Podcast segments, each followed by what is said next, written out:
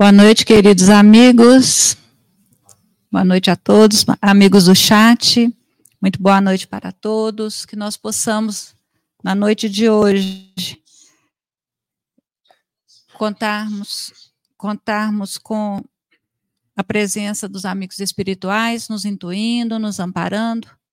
E para isso vamos fazer, vamos fazer a nossa prece inicial pedindo ao nosso anjo protetor que esteja conosco, a equipe espiritual da casa que nos ampare, que ampare a todos que aqui vieram em busca do lenitivo, do conforto. Querido Mestre Jesus, te agradecemos nesse momento a oportunidade do estudo dessa noite. Agradecemos a presença dos nossos amigos espirituais que nos amparam, nos tutelam e nos consolam. Que possamos aprender cada vez mais com os estudos desta casa, com o desenvolvimento das nossas ideias, com as práticas no bem, e que possamos, Mestre Jesus, ser merecedores de tamanha confiança, com esse depósito todo que colocam em nossas mãos, de luzes, de bênçãos, de paz, de harmonia, e principalmente de refazimento das nossas forças físicas e espirituais. Agradecemos a Maria Santíssima, tua mãe, nossa mãe, que está sempre conosco, abençoando os nossos lares, os nossos queridos que aqui não puderam estar nesta noite e que possamos, mestre, voltarmos para casa mais refeitos, com mais esperança, em dias melhores. Obrigada, Senhor, pelas palavras de hoje, pela oportunidade do estudo e pela fraternidade aqui distribuída. Que assim seja. Hoje, amigos, teremos o tema é, atrair os bons e afastar os maus. E nós faremos a, as questões 475 a 477. Vamos passar a palavra ao Carlos Alberto e que nós possamos ser felizes com o estudo desta noite e que possamos concluir com bom êxito e compreensão tudo o que aqui for dito. Bom estudo para todos.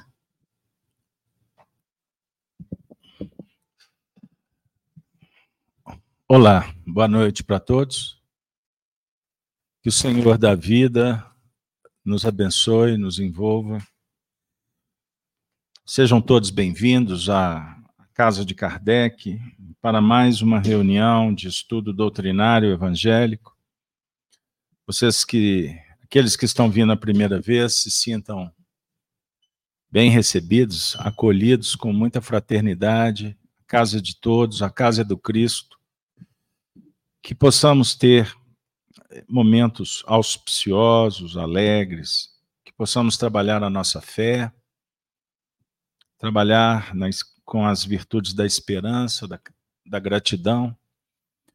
O sentimento de filiação divina é fundamental para promovermos a harmonia interior nós vamos trabalhar com o Livro dos Espíritos, que é a obra básica da doutrina espírita.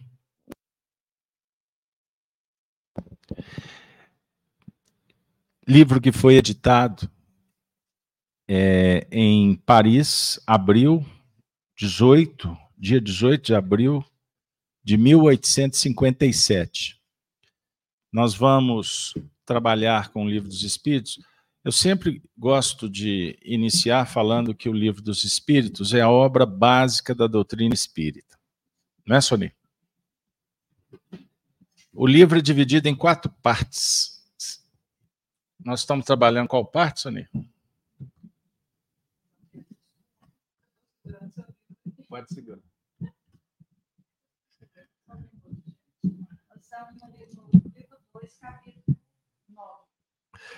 Muito bem. Então, nós estamos na segunda parte. Desculpem, é, questões técnicas aqui. Para fazer ao vivo, sempre um ajuste fino na última hora. Mas é isso aí. Então, segunda parte do livro. O livro é dividido em quatro partes. Vamos, vamos didaticamente lembrar. A primeira parte trata dos aspectos filosóficos. Kardec dá uma repassada no livro no livro Gênesis de Moisés, abordando a criação, mas de uma forma bem rápida. A segunda parte trata é, do mundo espiritual, mundo dos espíritos. A terceira parte das leis morais, a, a quarta parte das penas e gozos futuros. Hoje é dia 3 de outubro. No ano de 1804 nasceu Allan Kardec. Hoje é aniversário do patrono. Não podia esquecer, né, Marco? Podia não. Ele se chamava Hippolyte Leon Denisard Rivail.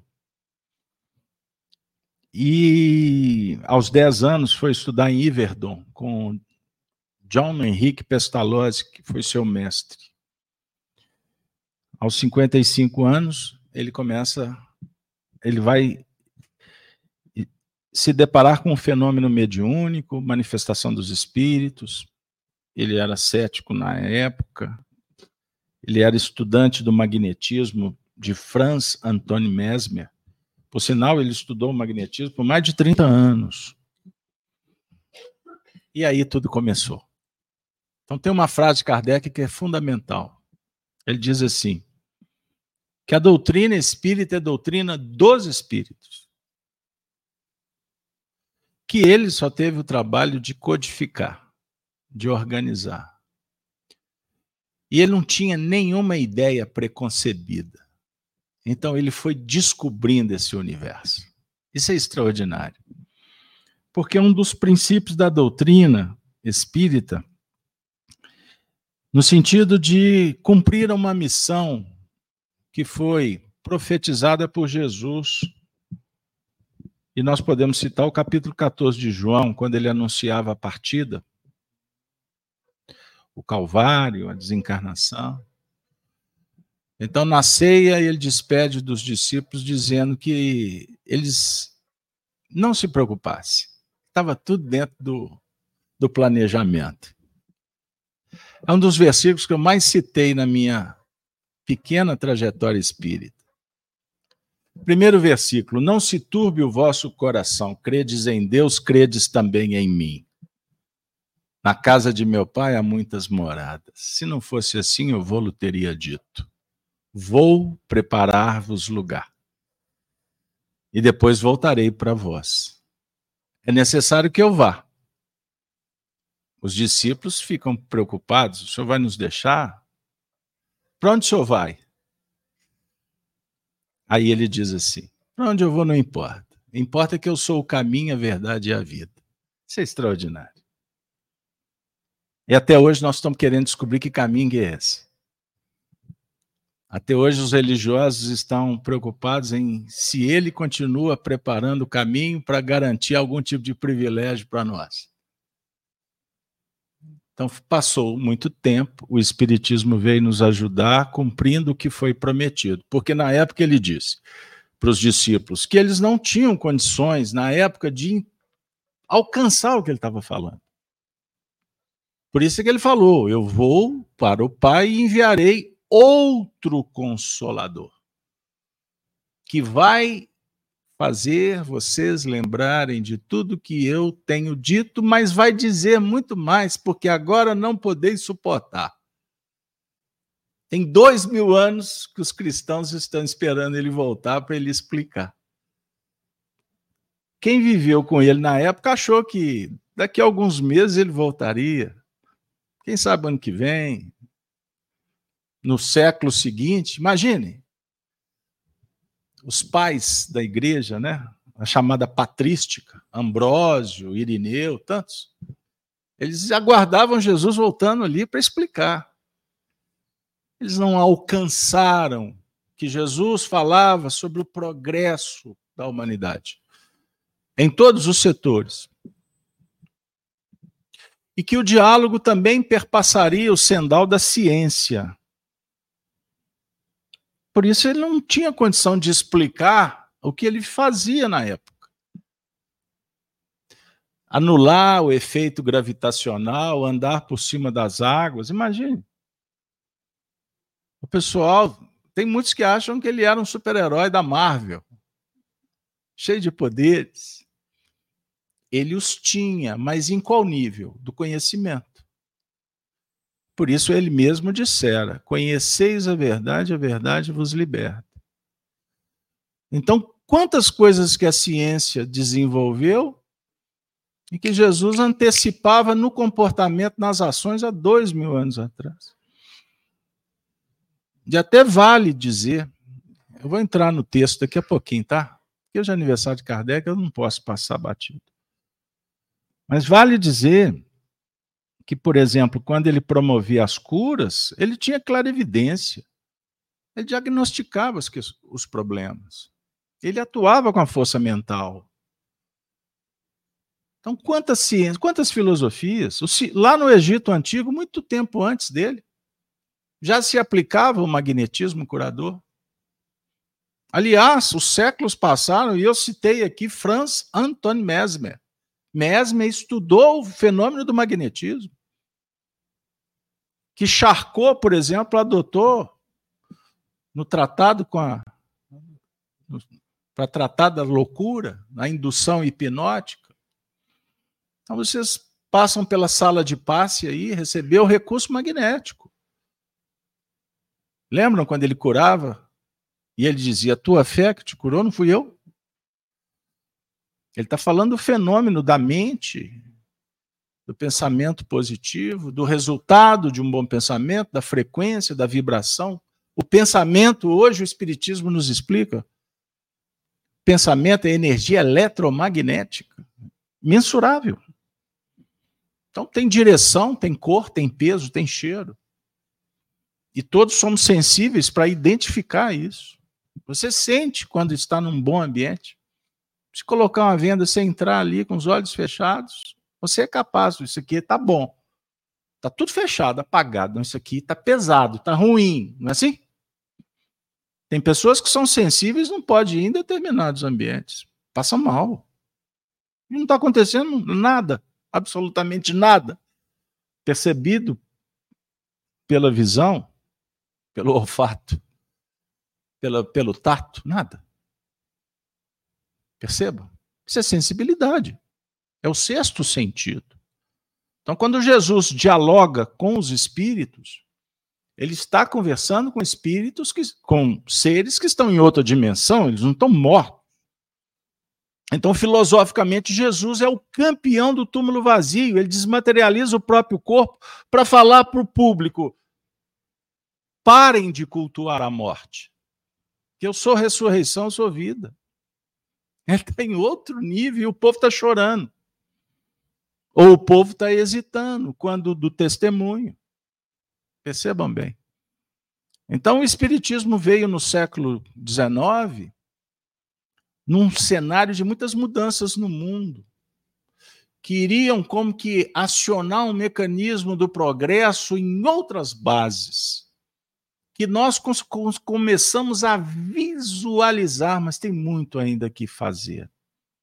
Ainda mais porque também Jesus previu que viveríamos um tempo da desolação, das tribulações, que é o período que a gente está vivendo. Crise moral. Entendam bem. Então, desenvolveu-se o homem em nível científico, mas continuamos frágeis, doentes, capengando moralmente. Nunca houve tanta doença mental como agora. Falei sobre o autismo, quantidade de crianças autistas, um número absurdo de suicídio. E os controladores querendo incentivar aborto, querendo incentivar o uso de droga, liberação, patrocinando crimes, criminosos, o mundo todo confuso, cheio de contradições, com problemas gravíssimos dentro de casa. Uma geração, geração muitas vezes sem profundidade, um ensino péssimo, empobrecido. Entenderam?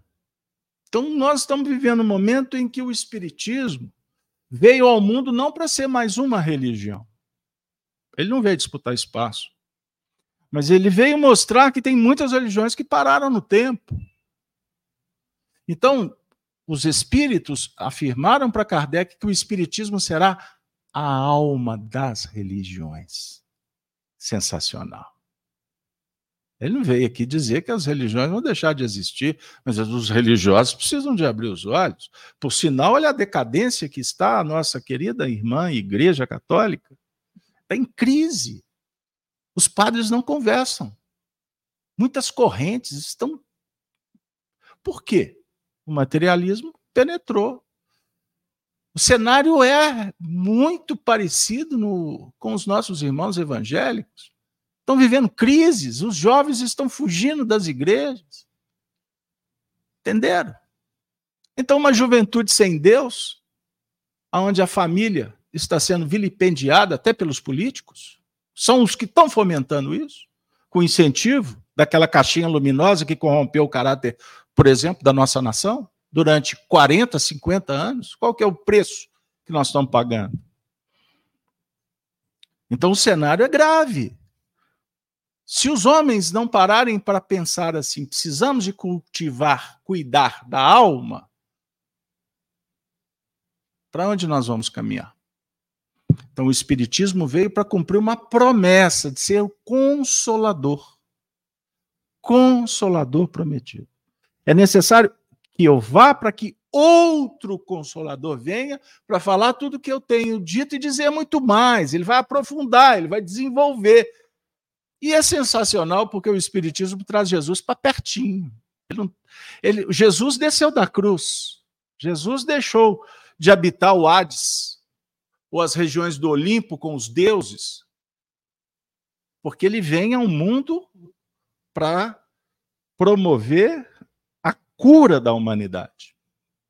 O tratamento profundo, efetivo, que se dá nas bases do sentimento promovendo virtude, humildade, simplicidade, carinho, fraternidade, respeito, para que a gente tenha sentido na vida, porque quando você pratica o bem, a vida passa a ter sentido. Quem não pratica o bem está vazio, está perdido, está desolado. Não tem perspectiva. Imagine uma mãe despedindo de um filho no fenômeno da desencarnação. Imagine uma mulher sendo abandonada pelo marido, ela com filhos, e ele para viver aventuras. Qual a perspectiva? Qual a possibilidade? O que, que pode entrar na vida dessa mulher para dar algum, alguma base, alguma segurança? Quantos que estão sofrendo vendo as famílias sendo dissolvidas pelo materialismo, pelo individualismo? O indivíduo está caminhando para a desencarnação mal. Quantos que estão tendo uma vida assim? Está dentro de casa. Fica o dia inteiro emborrecendo, assistindo o quê? Sem perspectiva nenhuma, e fala assim: será que eu vou morrer? Quanto tempo que eu vou viver? Acabou tudo. Outro dia um me falou: a vida perdeu o colorido. Era tudo tão diferente. Ah, o problema foi a pandemia. Não foi pandemia, não, amigo. A questão é que as coisas estão acontecendo, a roda está rodando e a gente não está percebendo para onde que ela está indo. Aí qualquer caminho vale.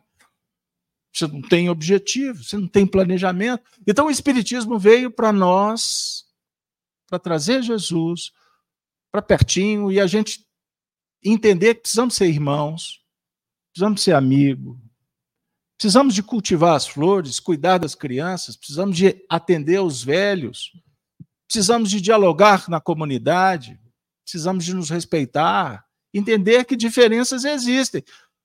Divergências, muitas vezes, são importantes, mas a gente não pode divergir de pessoas, você diverge das ideias. Mesmo que você seja até preso, porque agora estão censurando, né? Agora vão regular, você não pode falar, você não pode criticar. Nós estamos entrando numa ditadura que ninguém quer ver.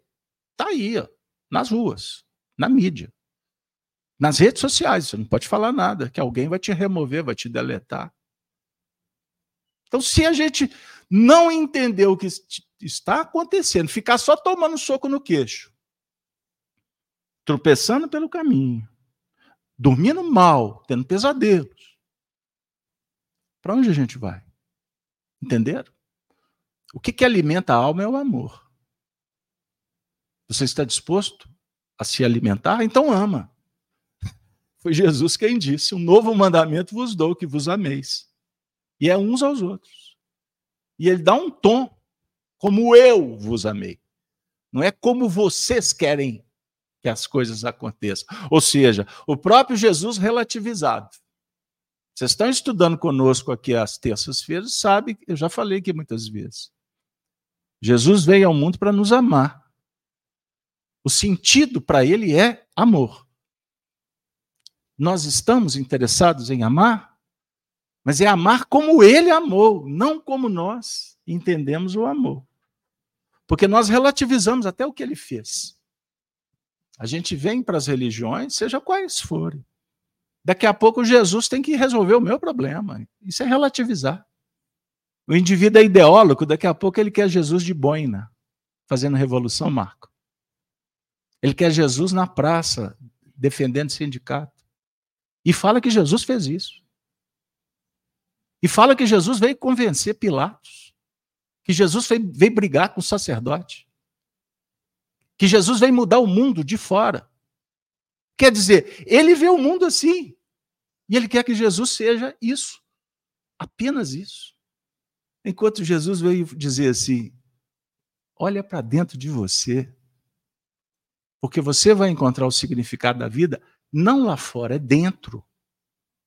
É quando você olhar para o seu filho com carinho. Quando você olhar para sua esposa dedicadamente, carinhosamente, respeitosamente. É assim que Jesus tem sentido. Não é você defendendo lei, discutindo o sexo dos anjos. Isso não é espiritualidade. Nunca foi. Nós, como religiosos, fizemos até inquisição. Matamos pessoas. Fizemos como os ditadores fazem até hoje aí, perseguindo religiosos, como acontece na Nicarágua. Na China não pode se falar em cristianismo, sabiam disso? As igrejas são monitoradas. Tem que falar de acordo com a religião do Estado. Pessoas são mortas por isso. Para onde nós estamos caminhando?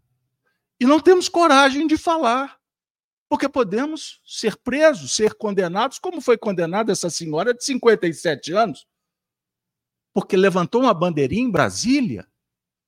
57 anos, 14 anos de cadeia. Que revolução que ela estava fazendo? Vocês estão entendendo as contradições que estão dentro de casa, na via pública, na rede social, na mídia, no Supremo Tribunal Federal, no Executivo, no Legislativo, na casa do vizinho, em todos os lugares? Para onde nós vamos? Você sabe, Marcelo, o índice de suicídio, que não é divulgado entre policiais. Vocês sabem, vocês sabem no Ministério Público o índice de suicídio? No Exército? No meio das, das enfermeiras? Imaginem isso. Vocês sabem que no, no, no, meio dos médicos, os veterinários é onde que tem maior índice de suicídio? Veterinário. Meu Deus! Crianças tirando a própria vida, velhos tirando a própria vida. Se a gente não der um basta nisso, e tem que começar a partir de nós mesmos. Se nós não apertarmos um stop, vamos para o mundo, vamos descer, vamos pôr o pé no chão e vamos mudar essa coisa toda. Mas não fique esperando que essa mudança vai vir de terceiros, porque a terra na, na terra de cego, hein? Quem tem um olho, hein? E costumamos estar sendo guiados por cegos. E todo mundo na direção do precipício, Marcos. Isso é um assunto sério. Que nós não podemos brincar mais. E nem passar pano. Por isso, o tema no dia de Allan Kardec é extremamente apropriado. Porque nós estamos estudando o assunto dos processos, ou seja, influências espirituais. Então nós vamos, eu vou pedir que a Sony faça a leitura da questão 475 da obra, por favor, Sony. E pode ler a resposta também. Nós vamos trabalhar três questões. Vamos lá, questão 475. Pode uma pessoa, por si mesma, afastar os maus espíritos e libertar-se do domínio deles? Resposta: Sempre se pode sacudir um jugo quando se tem vontade firme. Pode comentar rapidinho. É quando nós temos a boa vontade, como nós, quando nós temos a percepção de que nós estamos sendo dominados, subjugados, porque aquele pensamento não é nosso. Eu nunca tive essa vontade. Eu estou desconfiada que não sou eu mesma que estou pensando, que estou querendo. Está contra minha, está contra minha, as minhas é, é, é, diretrizes de vida, de criação, de, de ordem. É, mas isso é difícil da gente notar assim de pronto.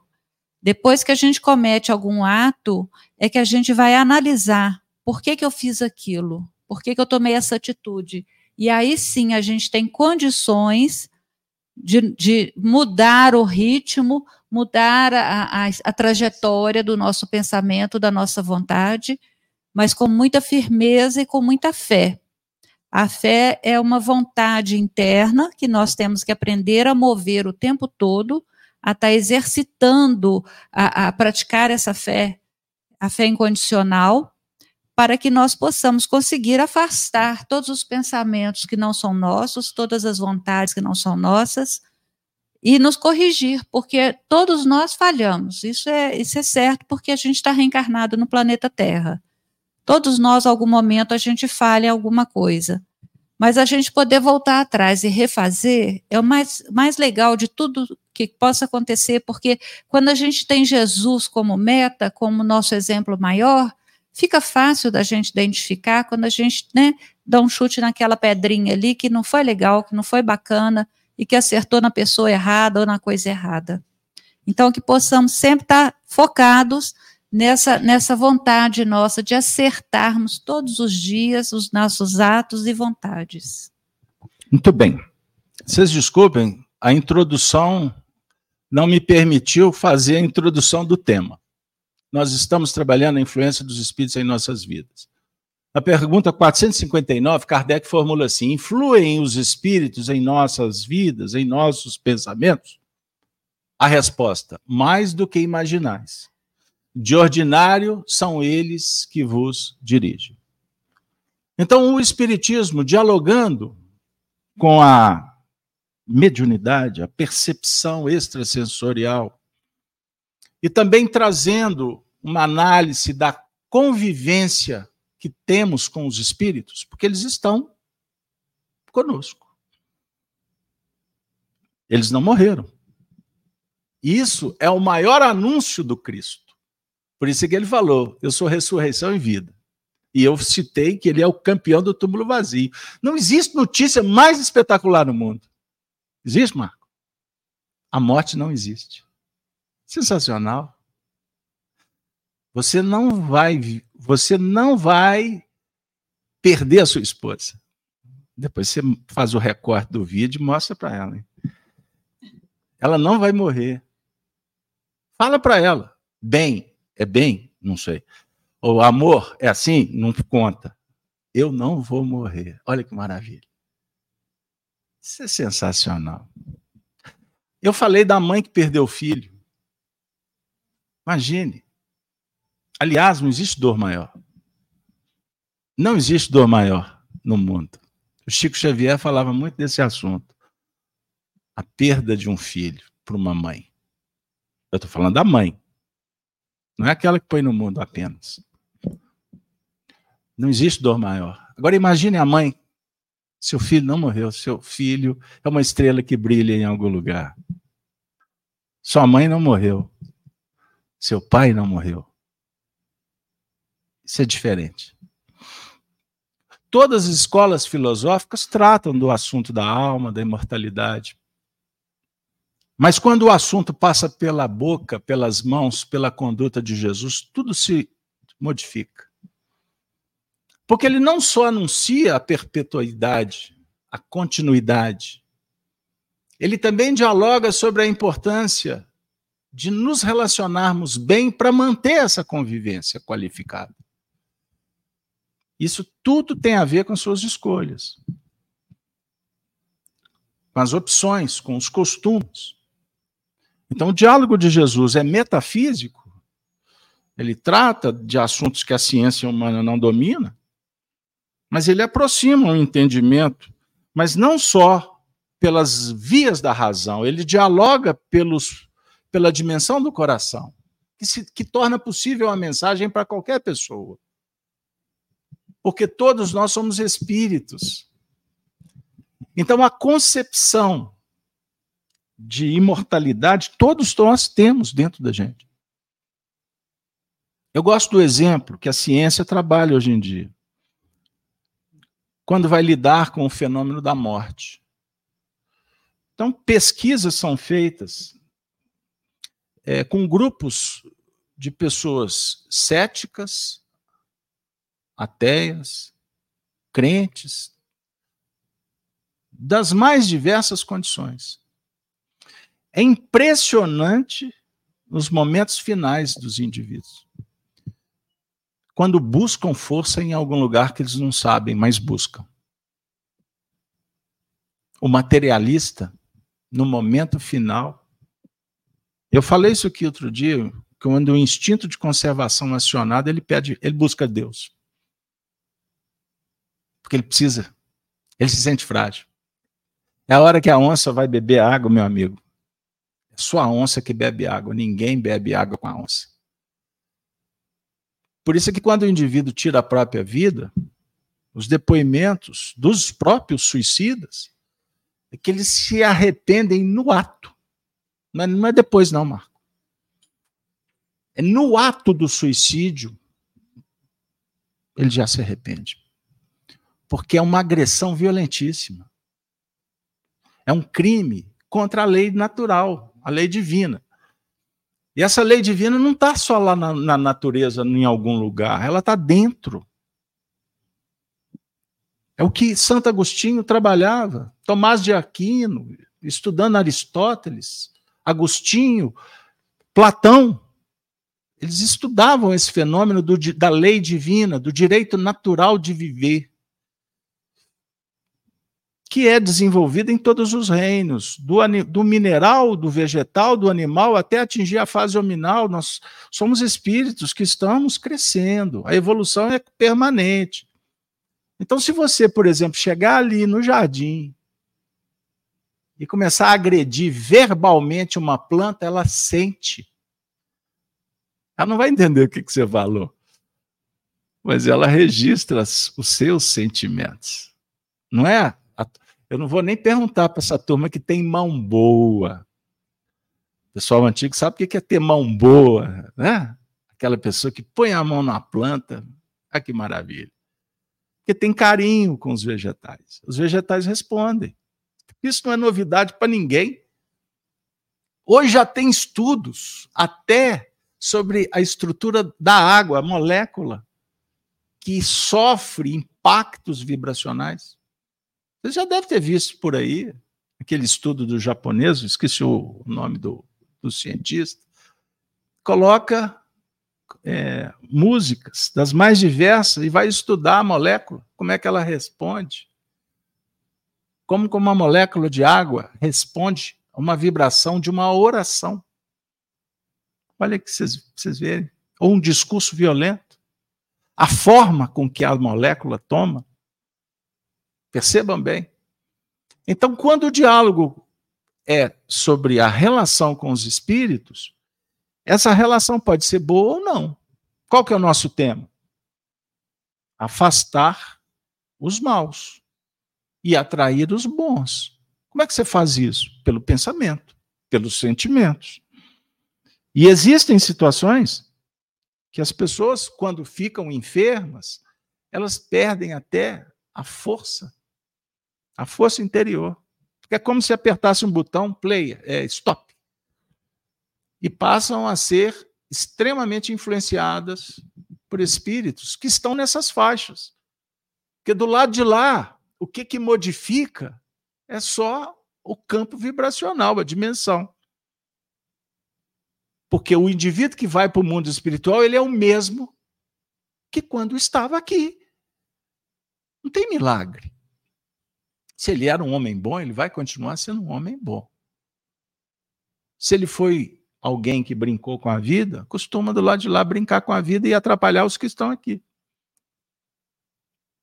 Se foi violento, criminoso, perpetua no crime. O indivíduo foi assassinado. Quantos vão para o mundo espiritual e voltam para cobrar do assassino? Eles se sentem credores. Lembram que eu falei do aborto? Criança abortada, muitas vezes ela volta para subjugar a mãe, o pai, os criminosos. Porque um aborto, a criança se sente. A imagem eu vi num livro espírita há muito tempo atrás, que me marcou. Sabe como é que o espírito sente quando está sendo abortado? Porque a reencarnação começa na concepção. Isso é ciência. Se é opinião ou não de quem não tem autoridade, não é a nossa questão. O Espiritismo não negocia. Direito à vida começa na concepção. O espírito que está sendo abortado, ele se sente Pensem num passarinho numa gaiola com um felino introduzindo as garras para arrancá-lo. Ele não tem como fugir. Esse é o sentimento de alguém que está sendo abortado. Perceberam? Então, muitas vezes, do lado de lá, esse espírito fica idiotizado, dementado, violento. E costuma a marca ser levada até os anos que se seguem Muitas vezes a mulher fica atormentada por isso.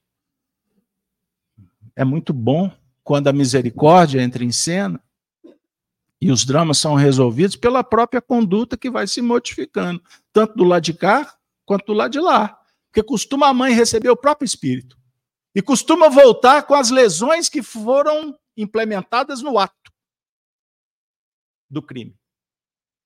Volta com problemas neurológicos, problemas psiquiátricos, psicológicos, dificuldade de socialização. Então as coisas repercutem, mas a, a, a ideia é reparação, é oportunidade para que as coisas cheguem no lugar. Então, uma pessoa pode afastar os maus espíritos e libertar-se do domínio deles? Kardec perguntou. E os espíritos responderam: sempre se pode sacudir um jugo quando se tem vontade firme. Então, para que haja mudanças, para que haja terapêuticas, tratamento, tanto para encarnado quanto para desencarnado, primeira, primeiro fator, boa vontade, dedicação, fé, humildade e reconhecer a necessidade das terapêuticas. Você identificou que o painel está ruim? Vai trabalhar para mudar. A casa está suja, a gente não limpa? Então, se os pensamentos estão em desalinhos, Vamos sanear a casa mental. Vamos limpar. E tudo começa pela base, disse Jesus. Construa a tua casa sobre a rocha. Você precisa de, um, de uma base firme, de princípios que possam te nortear para que haja mudança. Você vira a chave. Mas isso depende de você. Não vai cair do céu. O milagre é o da vida, o milagre é do amor. Mas os espíritos não vão modificar a, for a forma de ver, de agir, de pensar de nenhum de nós, porque os espíritos superiores respeitam o livre-arbítrio de cada um. Deus é amor, Deus é o Criador. Deus não põe o dedo. Perceba? Espírito inferior põe o dedo. Espírito inferior entra em cena. Por isso que as obs... o que, que caracteriza uma obsessão? Uma influência quanto mais grave. É uma ideia fixa, uma ideia quanto mais de uma entidade sobre a mente daquele que está sendo perseguido. O indivíduo fica com aquele pensamento que não sai de jeito nenhum. Aquilo vai se repetindo. Aquilo vai se repetindo aquilo vai causando desconforto. Até que o indivíduo cede. Ele passa a ser manipulado. Perceberam? Você ia falar? Eu ia falar, vou Bem falar duas, cois, duas coisinhas. Primeiro, sobre o aborto, eu recomendar o, o filme que né, nós assisti essa semana, Deixe-me Viver.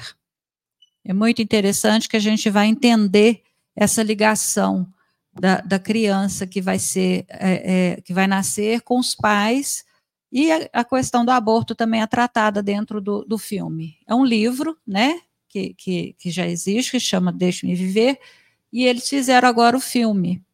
Então, assim, é muito interessante porque a gente tem uma, uma apesar do filme ser um pouco rudimentar, que é, é, brasileiro, ainda não tem aquela produção igual ao nosso lar, mas assim, nos dá aquela a noção plena de como é o conceber a vida e como é o retirar a vida contra a vontade daquele ser reencarnante.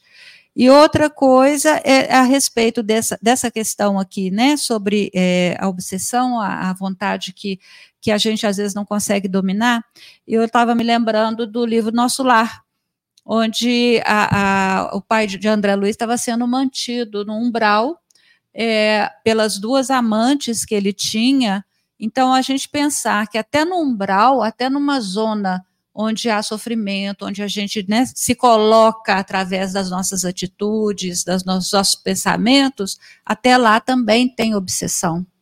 Então, precisou-se de uma intervenção séria da espiritualidade, né, que é a mãe de André Luiz, não sei se vocês leram o livro, mas leiam, porque é muito rico, e é, precisou da intervenção da espiritualidade para que ela reencarnasse para aceitar as duas amantes como filhas para que o pai pudesse se desvencilhar desse, desse, desse contato, desse, desse domínio mental, né? Porque o domínio é mental.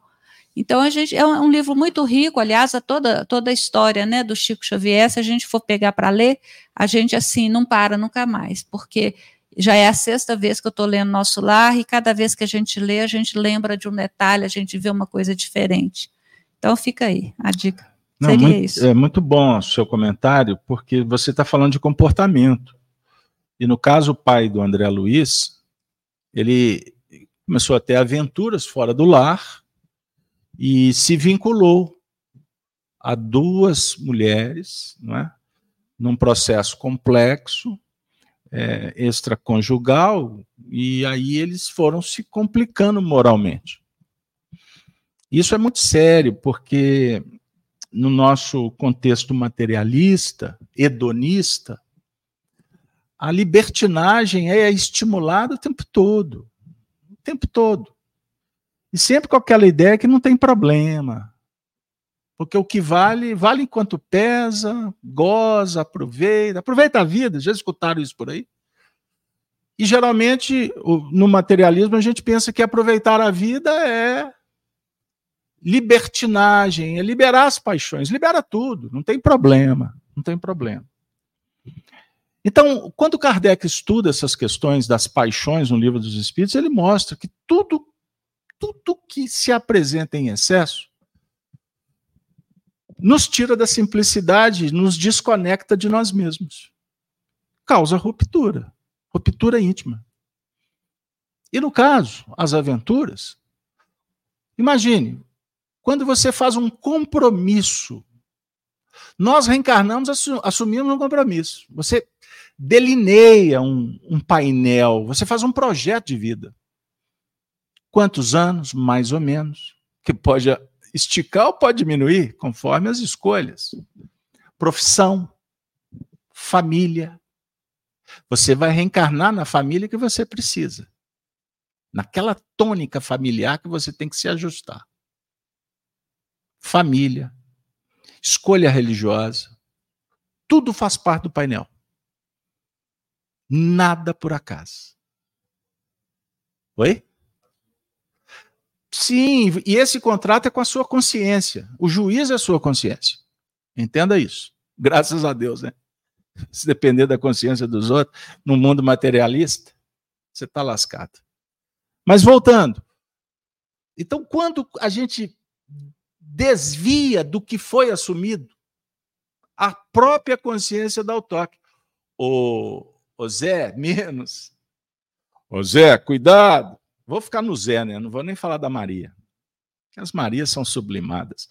Mas o Zé, o Zé, Zé, menos. De novo, Zé. Zé, você sabia, Zé? E o indivíduo, não, agora vai, agora vai, agora vai. Agora tudo diferente. Daqui a dois dias está fazendo a mesma coisa. Perceba bem. Aí já entrou num circuito vicioso. Existe o projeto virtuoso do empreendimento, da virtude, da dedicação. Quando a gente sai da linha, a consciência indicou, entrou no processo de repetição, você começa a instaurar estigmas, reflexos condicionados. O hábito, que vai gerar o vício. O vício vai determinar o caráter, e o caráter antecede o destino. Essa é a sequência. Então tem muita gente que fala assim: nossa senhora, tudo é errado do meu lado. Mas por quê? Começou lá com aquele hábitozinho, a princípio, sem problema nenhum. Com incentivo, com patrocinado. Não é assim? Não é assim, por exemplo, no universo das contaminações, sempre vai ter alguém que fala assim: não tem problema, toma aqui de graça. Aí daqui a pouco ele está te cobrando. Não é assim? É a vida. A vida devolve tudo que a gente semeia. Jesus é muito claro nessa matemática da ação e reação. Ninguém colhe tempestade porque semeou apenas bondade. Porque semeou vento mesmo. Daqui a pouco vira tempestade. Não tem bala perdida. Então você se compromete. Né? E dentro de um cenário de evolução, nós precisamos da família, precisamos de relação. Vivemos num mundo de interdependência e repercussão. Precisamos uns dos outros. Ninguém evolui isolado. Ninguém evolui isolado. O filósofo ama a solidão. Porque a solidão é um momento de reflexão. Mas o, o filósofo sabe que ele evolui sendo solidário. E você não é solidário se não estiver relacionando. Entendam bem. Quando o indivíduo morre solitário, é porque ele não foi solidário. A vida devolveu. Matemática. Não tem perhaps, como dizia meu avô, que nasceu em 1901. Vou descobrir em que ano que surgiu essa gíria. Perhaps. Meu avô falava muito isso. Perhaps. Descobre para mim, Marcos. Você é um pesquisador. Então, não tem erro. Tem erro. A mesma forma, começa a pensar que a sua vida é uma desgraça. Daqui a pouco você está com câncer. Daqui a pouco você está com depressão. Daqui a pouco tem alguém doente do seu lado. Daqui. E ainda vai dizer que Deus transfere, é o vitimismo. Vitimismo e transferência e deslocamento. Você sai da essência, você perde o sentido, a direção, fica tudo confuso. Então, quando nós estamos falando sobre influências espirituais, tudo tem a ver com as nossas escolhas. Nós somos responsáveis. Porém, à medida em que vamos inoculando o germe da imperfeição, seja orgulho, egoísmo, vaidade, o que for, nós atraímos para junto.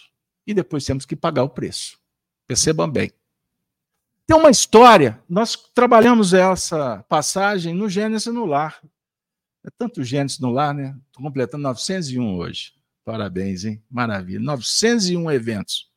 Todas as manhãs, de segunda a sexta. O galo canta, a gente levanta, o evangelho encanta. Hein? Não é assim, Marcos? Pois é. E aí a gente vai falar de Jesus. 6 e 42. E em uma dessas passagens nós contamos uma história que foi sexta-feira passada. Muito obrigado. Foi sexta-feira passada. Foi um caso, é, inclusive com a narrativa do próprio Chico, gravação, voz dele, de um companheiro que se manifestou lá no grupo Meimei, lá em Pedro Leopoldo, foi tratado, ficou vários anos sendo tratado. Ele viveu aqui no Brasil, parece, na virada do, do, do século XIX para o século XX. Ele casou com uma companheira. E pouco tempo de casamento, ela era muito rica. O pai morreu, se encarnou. E ela recebe uma herança vultosa. O que, é que o indivíduo fez? Pegou o dinheirinho, que era da moça, perna para quem tem. Foi embora para a Europa, deixou ela na Rua da Amargura. Ficou na Europa por alguns anos. Parece que quatro ou cinco anos gastou tudo. Viveu dissolutamente. gastou a fortuna inteira. Com a mão na frente e outra atrás, voltou da Europa. Parece que chegou no. Foi no Rio de Janeiro, chegou no Rio. Aí foi ter notícia. Cadê assim, ó, a, a esposa? Com a partida dele, ele deixou a na, na Rua da Amargura. Ela não tinha o que fazer. Desespero, loucura, doença. Foi, ter, foi fazer vida. Optou pela prostituição. Em algum tempo, uma vida complexa, ela desencarna tuberculosa, e ele vai se deparar com a nova realidade. Perdeu o dinheiro todo, destruiu a vida da pessoa, e em função da própria miséria que ele cavou para ele mesmo, ele desencarnou de uma, uma situação é, lamentável. Foi para o mundo espiritual. A doença, o desequilíbrio, a obsessão perambula por lá de lá. Ele leva junto no pacote. Porque você morreu, você não vai virar santo. Não é o padre que vai resolver com uma missa. Não adianta você gastar dinheiro, é melhor doar o dinheiro para alguém, porque não vai ser missa que vai resolver o seu problema. Com todo respeito às crenças, mas eu estou falando dos fatos. Esclarecimento. Conheça a verdade, a verdade liberta. Depois de muito tempo, mais de 10 anos em sofrimento nas regiões inferiores, treva, fome, desespero. O que a gente tem uma noção que se conta sobre aquelas regiões infernais, os espíritos falam que é pior. Que é melhor a gente nem ter tanta informação, porque isso pode causar loucura. Depois de muito sofrimento, ele caiu em si. A história da parábola do filho pródigo. Cai em si, pede, luta e etc.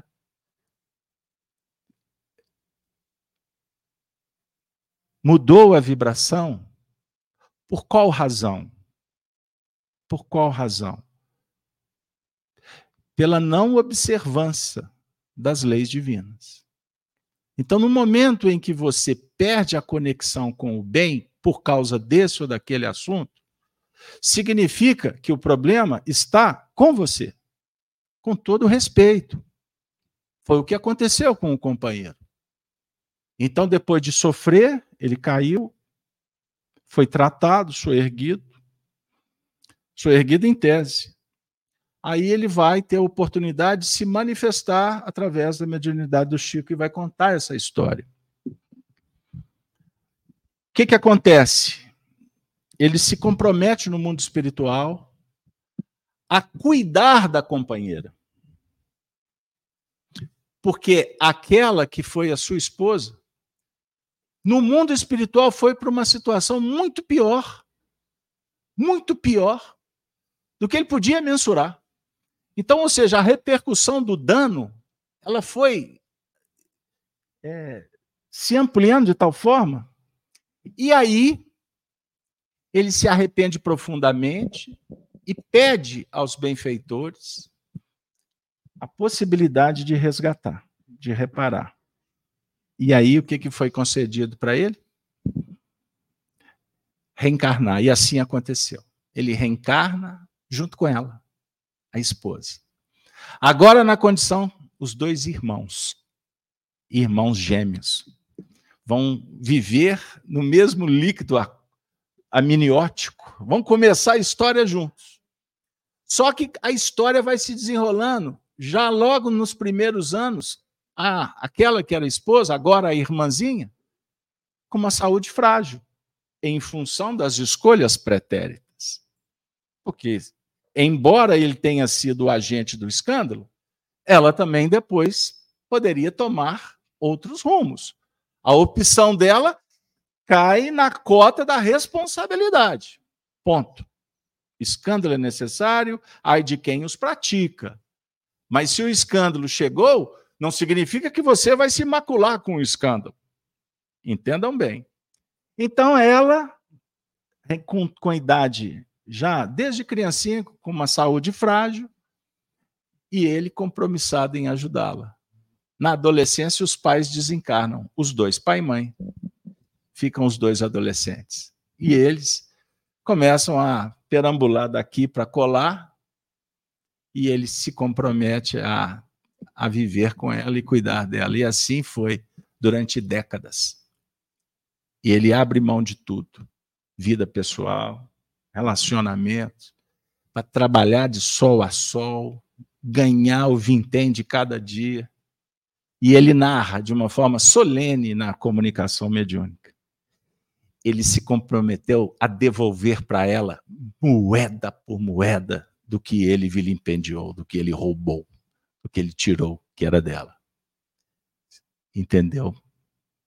E assim, ele teve uma oportunidade extraordinária de se reencontrar com Deus, com as leis divinas, resgatar com ela, reparar os danos, para começar numa outra existência, observe, numa outra etapa, uma vida mais tranquila, com mais segurança. Entendam bem. Então, isso nos traz N reflexões. Cada um escolhe a que mais encaixa na sua realidade espiritual. Mas traduzindo, sintetizando, você é livre para pensar. Mas não esqueçamos que a partir do momento que pensamos, começamos a nos responsabilizar. E quando agimos, a responsabilidade vai tomando mais dimensão ainda. Por isso que Jesus disse: Conheça a verdade, a verdade vos liberta. Mas dois versículos adiante, ele fala assim: quem comete pecado é servo do pecado. Ou seja, o, o deslize, a conspurcação quanto ao que é moral, o que é ético, traz repercussões. E essas repercussões nós temos que, naturalmente, depois nos recompor com ela. Não tem como fugir. Não tem como fugir. Eu citei aqui antes de começar a reunião, né? nós temos várias reuniões, né, Marco? Antes de começar o horário oficial, eu estava falando da, da, do, do ambiente figurado de Eva, Adão, no paraíso, a serpente. Aí nós temos a história que depois eles saem do paraíso por opção, porque foram rebeldes, Aí eles vão ter dois filhos. Agora eu vou caminhar um pouquinho na história. Abel e Caim. Caim. Quem é Caim, figuradamente? Caim é a serpente que reencarnou.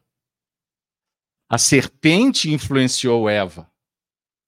Eva corporifica a serpente no próprio ventre. E ela nasce. E o que, que acontece? A serpente está tendo a oportunidade de corporificada agora com a personalidade de Caim, aprender com Abel, porque Abel é o espírito mais evoluído. Olha que coisa interessante. Abel era agricultor e Caim cuidava do rebanho. Portanto, Caim se alimentava da carne, Abel se alimentava das folhas. Aqui a gente já começa a ver a diferença vibracional das escolhas. E Caim repete, porque ele está impregnado com as vibrações da serpente. E por inveja, ele mata Abel. E aí nós vamos encontrar uma expressão no Antigo Testamento que representa exatamente o que nós estamos falando. Que Caim iria lamentar por longo tempo o crime que cometeu. E ele teria que reparar com suor, o próprio suor, e ele teria que cultivar a terra árida e recomeçar o processo da reparação. É a figuração de tudo que nós estamos falando. Então, a questão 475, caminhando para 476, e pelo visto nós vamos ficar só na 475, né? Pedir para a técnica mudar o título aí, porque eu, eu sempre, né? Eu, já, eu não aprendo mais. Eu anuncio que vão ser tantas, mas eu nunca, nunca cumpro, cumpro Porque os assuntos vão ampliando, vão abrangendo, a gente vai aprofundando e o assunto vai ficando gostoso, ou em alguns momentos mais tenso. O vulcão entra em erupção, o pessoal fica agitado, tem uns que concordam, outros discordam. Eu estou vendo o chat aqui. O pessoal fala assim: Casalberto, não toca nesse assunto, como não? Eu sou transparente. Eu tenho que trabalhar a verdade. Mesmo que João Batista perca a cabeça, Independente da sua posição, das suas escolhas, nós temos que olhar para o espelho e olhar para dentro quais são as nossas necessidades. E uma reunião como essa, ela é valiosa se ela gera dúvida e desconforto. Eu não vim aqui para dizer amém. Acabou esse tempo. É um momento de questionar para que eu possa entender e descobrir a solução, porque senão não tem sentido. É melhor eu ir assistir a partida de futebol. É melhor ir para o encontro social, receber o tapinha nas costas, ou continuar escondido atrás de um tablet ou de um computador, porque eu não quero conviver com ninguém. Perceberam? A casa de Kardec abre as portas para cristãos para a família, para amigos. E o amigo, Marco, de verdade, é aquele que olha no olho e fala. Porque ele fala com carinho, mas ele fala. Se ele não falar, ele é omisso. Ele está sendo seduzido pela serpente do politicamente correto. Alcançaram? E aí fica todo mundo amiguinho e os problemas por resolver. Percebeu, Marcelo? Que chegou a hora. Os gregos, quando desenvolveram, criaram a palavra cultura, a cultura na Grécia era cultivo, eles eram agricultores. É o cultivo da virtude, é o cultivo da alma. Nós viemos aqui para cultivar esse bem sagrado. Porque todos nós teremos que passar pelo portal da imortalidade. E é muito melhor passar deixando o que nos impede de progredir pelo caminho as máscaras, o ego. Deixar as imperfeições. Chegou a hora de mudar. E como fala o adágio popular, né, Marco? Quem sabe faz a hora. Não espera acontecer. O Marcão gosta da música. E assim, eu agradeço de coração, peço desculpas. Em determinados momentos, o ambiente fica firme mesmo, e tem que ser. E eu não estou aqui com vocês convivendo só com os encarnados ou os ambientes web, porque tem muita gente assistindo de casa, mas nós estamos aqui diante dos espíritos. Alguns querem aprender, outros estão ensinando, mas também tem aqueles que não estão muito afim que a gente volte. Por isso eles ficam nos instigando para que a gente desista. Não dê ouvidos para quem propõe que você caia. Foi Jesus quem disse que não veio trazer a paz, ele veio trazer a espada. E para quem estuda o evangelho sabe que espada é a verdade, não é espada da esgrima, do combate aí de fora, mas só a verdade é que soluciona os nossos problemas. Estude, leia, pense diferente e faça a diferença, a começar no seu próprio coração. Você é filho de Deus. Deus espera que você seja feliz. Mas a felicidade, repito, não se compra na farmácia, no shopping, Felicidade não vem de fora, não é ninguém que vai te dar. Felicidade é conquista, é paz interior. É o dever consciencial realizado, que vai gerar saúde, equilíbrio e, acima de tudo, luz luz no caminho. Deus conosco. Boa noite, até a próxima. Eu quero agradecer aos amigos do chat que já estão despedindo. É, agradecer a paciência deles, porque eu hoje estou substituindo a Denise e estou numa alegria imensa de vê-los novamente aqui conversando com a gente. O chat hoje ficou caladinho, escutando. Alguns comentaram alguma coisa.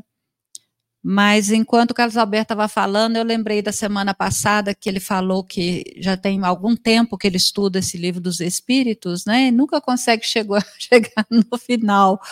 E eu me lembrei que são só, só 30 anos que a gente está estudando o livro dos Espíritos, é muito pouco tempo, Carlos Alberto, para a gente conseguir, é, para a gente conseguir concluir. Na realidade, gente, a doutrina espírita ela é reveladora. Não adianta a gente querer tapar o sol com a peneira com a doutrina espírita. A partir do momento que a gente começa a estudar e a compreender a, a grandiosidade que é não só o mundo encarnado, mas principalmente aquele mundo principal maior, que é o mundo dos desencarnados, e é para lá que a gente está treinando para ir, a gente não pode mais ficar soprando feridinha daqui ou dali, e graças a Deus a doutrina espírita assim, vem clareando as nossas ideias. Então, agradecer sempre a espiritualidade que nos ampara, que nos protege, que nos dá força, que nos dá vontade de vir até aqui. Às vezes o trânsito não é fácil, às vezes a, a, vida complica um pouquinho, mas a gente consegue chegar à casa espírita e escutar um pouco de verdade. Né? E aí a gente sai com o coração assim recarregado, com as baterias renovadas, com toda essa energia positiva que a casa espírita nos, nos proporciona. Agradecendo a todos por estar aqui conosco, boa noite a todos, que possamos voltar aos nossos lares com os corações alegres, felizes, renovados mesmo com a palestra e estudo desta noite. E gostaria de convidar a todos para mentalmente fazermos a oração final, mentalmente, junto comigo, o Pai Nosso, que Jesus nos ensinou com tanto carinho. Pai nosso que estais nos céus, santificado seja o vosso nome. Venha a nós o vosso reino. Seja feita a tua vontade, aqui na terra como nos planos espirituais. O pão nosso do corpo e do espírito, dai-nos hoje, dai hoje, Senhor. Perdoa as nossas faltas, assim como nós perdoamos aqueles que praticam algum mal contra nós Esteja sempre conosco, Mestre Jesus, e queremos agradecer ao Pai Maior a oportunidade desta casa de luz, de amor e de caridade. Que todos aqui vieram possam sair com lenitivo, o coração e as vibrações maiores, que possamos emanar com boa vontade, paciência, amor e caridade. Que assim seja. Muito obrigada.